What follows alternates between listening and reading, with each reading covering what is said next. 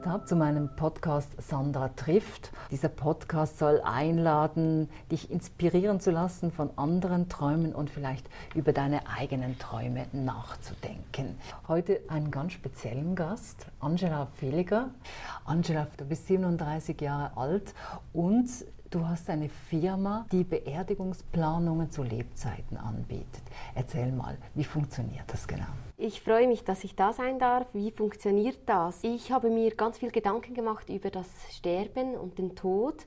Das hat mich beschäftigt und für mich war es wichtig, dass jeder Mensch die eigenen Bedürfnisse äußern darf, wie er seine Beerdigung gestaltet haben möchte. Ich habe gemerkt, dass es Menschen gibt, die sind alleine, die haben niemanden oder dass die Familienmitglieder weit weg wohnen. Heute sind alle total involviert in das Arbeitsleben, sind gestresst, haben doch keine Zeit und über den Tod zu sprechen, gar nicht, weil das ist ja etwas, sage ich mal, Böses. Wenn es um Hochzeiten und Geburten geht, dann sind alle da und wenn es um Sterben, Tod geht, leider nicht. Und für mich war es dann ganz wichtig zu sehen, als ich meine Großtante begleiten durfte, dass es sicherlich viele Menschen gibt, die das auch das Bedürfnis haben, mit jemandem darüber sprechen zu können. Und darum bin ich da, dass ich sage, was habt ihr für einen Wunsch für eure Beerdigung? Wo soll das sein? Wie soll diese gestaltet sein?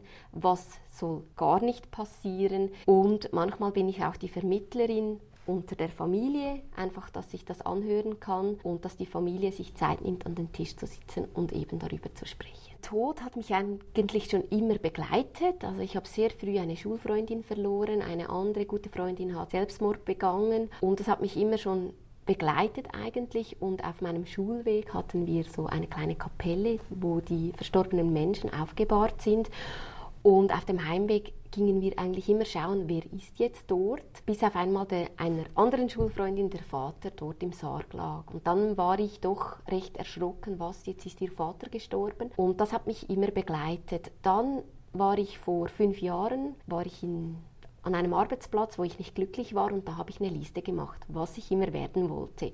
Und da muss ich sagen, da war ich wirklich, also ich habe alles aufgeschrieben, weil eben man träumt und ähm, heute hatte ich diese Idee und mein Partner hat immer gesagt, was wirst du heute?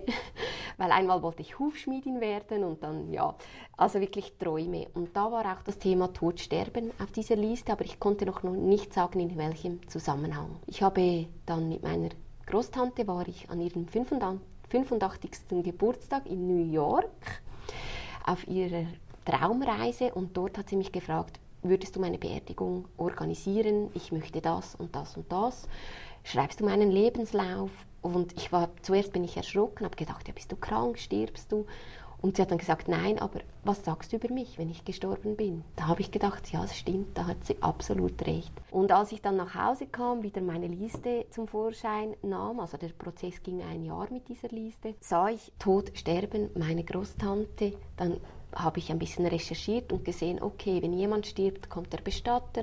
Ich kann einen Teil mit dem Bestatter organisieren, dann kommt der Treuhänder, Anwalt, dann die Gemeinde, aber alles unter einem Dach gibt es nicht. Und das ist mein Ziel, dass wirklich Sie wissen, Sie können Angela anrufen und sie weiß, weiß was ist der Stand mit Bestatter, mit der Gemeinde, mit den Banken und, und, und. Und nun heißt deine Firma Live Festival. Ich finde das ein ganz schöner Name für, für die Gedanken zum Tod. Wie bist du auf den Namen gekommen? Also ich wollte keinen traurigen Namen. Also wir haben ja so gesagt, so Todesstern oder wir haben noch überlegt, vergiss mein nicht. Aber das war mir irgendwie zu negativ behaftet. Live Festival, ich möchte zeigen, dass man das Leben, also einerseits bewusst leben soll, man soll dankbar sein und am Schluss, dass die Abschiedsfeier, die oft traurig ist, so sein soll, wie die Person gelebt hat. Also so, dass man wirklich sagen kann, bis zur Beerdigung passt das zu dieser Person und so wollen wir sie in Erinnerung behalten.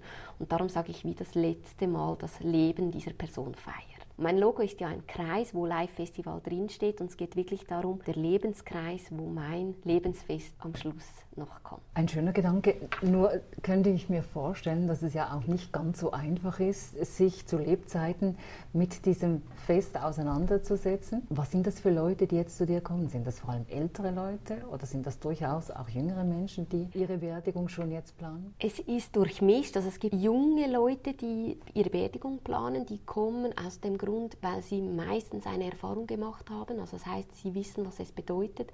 Sie wissen, dass der Tod also fast nicht planbar ist, also man weiß nie, wenn er eintrifft. Und dann gibt es ältere Menschen, die einfach niemanden haben, sich mit dem vielleicht näher am Thema ist, oder man hat das Gefühl, die sind näher. Und es ist eigentlich durchmischt. Also ich kann nicht sagen, ab 70 plus überhaupt nicht, weil ich habe eine ganz junge Frau, die ist gesund, die sagt, ich möchte das geregelt haben, ich möchte nicht meine Eltern das alles entscheiden müssen. Und dann gibt es ältere Menschen, die eine Familie haben, die aber sagen, die Kinder, die, sind, die haben ja nie Zeit oder die sind voll drin, ich kann mir nicht vorstellen, dass die das können.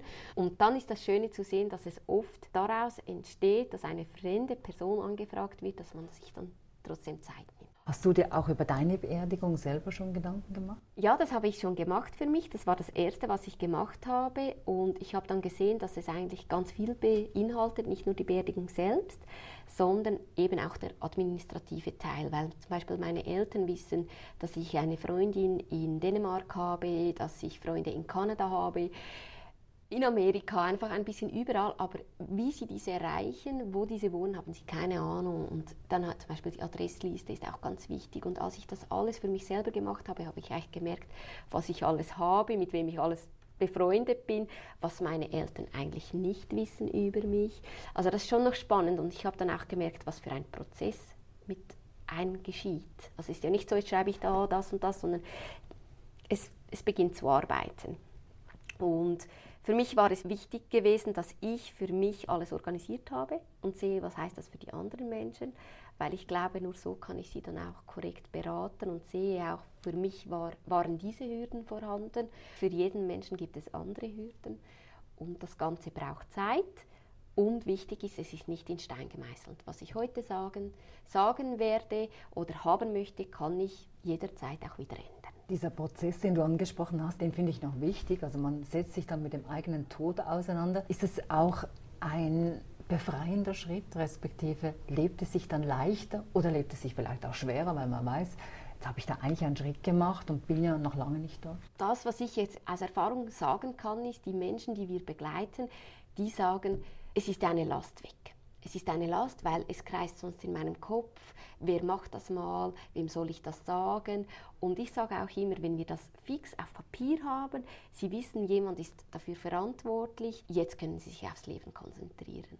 Und die Erfahrung zeigt wirklich, dass die Menschen, die haben, die haben mich schon angerufen und gesagt, endlich kann ich wieder schlafen oder ich freue mich, dass wir diesen Termin haben, endlich nehme ich das in die Hand. Und ich bin der Überzeugung, dass das Erleichterung schafft. Verstehe es aber auch, dass Menschen sagen, für mich ist das nichts. Also das ist absolut zu respektieren. Oder es gibt auch Menschen, die abergläubisch sind, wo sagen, wenn ich mich damit auseinandersetze, habe ich Angst, dass ich dann sterben kann. Der Tod, der, der ist immer weit weg von uns. Also ich mache die Erfahrung, sobald äh, das Thema aufkommt, dann ziehen sich die, die Menschen oder viele Menschen doch eher zurück. Du befasst dich jeden Tag mit dem Tod.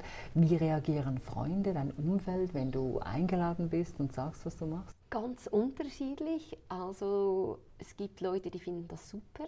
Andere Menschen, die finden, das ist total übertrieben, dass das so nach dem Motto muss das auch geplant sein. Aber das Lustige, also das Lustige, das Spannende daran ist, finde ich, dass die Leute, die hören das, finden das vielleicht zum Teil ein bisschen, also dass du das machst jeden Tag und das ist doch traurig. Aber dann auf einmal, dann, dann beginnt der Prozess. Trotzdem, und ein halbes Jahr später können die anrufen und sagen, ich habe mir das überle überlegt, eigentlich ist das eine gute Sache. Also wirklich spannend, dass nur schon, das gibt schon einen Auslöser. Und auch da, ich sage, es soll jeder für sich entscheiden, was er möchte. Ich sage einfach, für mich ist es ein Geschenk, die Menschen, die ich betreuen darf, dass ich so viel erfahren darf. Und für mich ist wirklich meine Arbeit ein Geschenk. Also wenn es manchmal traurig ist, auch ich muss weinen mit den Menschen, manchmal alleine. Aber am Endeffekt gehe ich nach Hause, weil ich einfach sehe, ja. Und, und warum ist es für dich ein Geschenk, dich jeden Tag mit dem Tod zu befassen? Also es ist ein Geschenk mit den Menschen, wo ich arbeiten darf. Also wirklich die Menschen oder die Familien, die ich begleiten darf, die sind sehr dankbar und ich sehe wirklich, Sie wissen, es ist jemand da für uns. Ähm, es berührt das Herz, die Arbeit. Und wenn ich einfach so kleine Sachen sehe oder spüre, wie die Leute reagieren, dann gehe ich ja einfach ja, dann, das macht mich glücklich und ich finde es ein Geschenk, dass Leute das an, an einer fremden Person anvertrauen und mir das Vertrauen schenken und sagen, ja, Angela, wir wissen, ich vertraue dir, dass du das machst, wie ich mir das wünsche. Hast du das Gefühl, dass jemand, der sich intensiver mit dem Tod befasst, auch näher am Leben ist? Ja, ich glaube, bewusst leben. Also wir haben das vielleicht jetzt ein bisschen gesehen, auch in dieser Zeit. Viele Leute, auf einmal haben sie Angst zu sterben und jetzt muss ich noch das und das und das, aber vorher lebt man einfach im Stress, sage ich mal. Ich habe Gefühl, die Menschen, die, die, die sich mit diesem Thema auseinandersetzen, habe ich das Leben bewusster, sind vielleicht dankbarer. Also ich bin sehr dankbar, oder? Wir leben hier, wir können entscheiden, was wir arbeiten etc. Und ich glaube, wir sind schon näher am Leben und ich habe das Gefühl, dass die Menschen, die über das Sterben sprechen, einfacher, also einfacher, einfach vielleicht anders sterben können als Leute, die das immer wegschieben und das ist etwas Schlimmes. Du arbeitest auch mit einem Zen-Mönch zusammen. Mm, genau. Ich arbeite mit einem Zen-Mönch zusammen, weil wenn wir jetzt eine Naturbestattung haben, ist es ja wichtig, dass es doch eine Zeremonie rum um den Abschied gibt. Also ich finde das wichtig, dass es ein Ritual gibt. Und der Zen-Mönch, der ist egal welche Glaubensrichtung, ob man einen Glauben hat oder keinen Glauben, kommt er und macht dieses Ritual auch in seiner Robe und das gibt dann wirklich einen schönen Rahmen.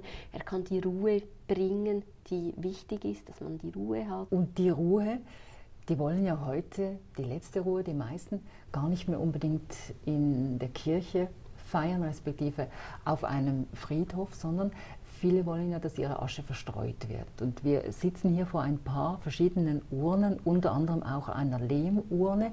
Vielleicht kannst du zu dieser speziellen Urne was sagen? Ja, die Lehmurne, die ist dafür gemacht, dass man kann sie in die Erde setzen oder natürlich auch ins Wasser. Sie löst sich auf und das Schöne ist wirklich, es löst sich alles auf, weil der Verschluss ist mit einer Feder, also man gibt die Asche in diese ungebrannte Urne, man verschließt sie mit einer Feder und wenn man das ins Wasser gibt, löst sich alles wirklich auf. Also es ist nicht so, dass Rückstände oder Urne gefunden werden. Und das finde ich eigentlich sehr schön, weil ja, es geht alles zurück in die Natur, es geht alles zurück in unseren Kreis des Lebens. Hast du das Gefühl, es gibt nach diesem Leben wieder Hoffnung auf ein anderes, neues Leben? Also ich glaube daran, ich weiß nicht, was passiert, aber ich glaube, dass es danach etwas gibt und ähm, ich lasse mich überraschen, wenn es soweit ist. Ja, wenn, ja, auch beim Thema Träume leben oder ich darf meinen Traum leben, ich darf das. Ich bin, also es, es macht mir Freude und darum denke ich auch oder sage ich auch meinen Eltern, wenn ich jetzt morgen sterben würde. Das hoffe ich natürlich nicht, aber wenn, dann, dann habe ich meinen Traum wahrgemacht. Und das bin ich dankbar und in diesem Sinne, ihr dürft traurig sein, aber es ist in Ordnung. Weil dann habe ich jetzt meine Aufgabe und mein, meine Sache auf dieser Erde in dieser Form gemacht und jetzt gehe ich weiter.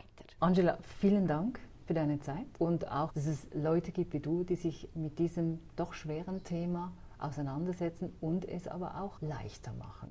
Danke vielmals, dass wir heute zusammen sein durften und hoffe, dass ich einige Menschen ermutigen konnte, sich an dieses Thema heranzuwagen.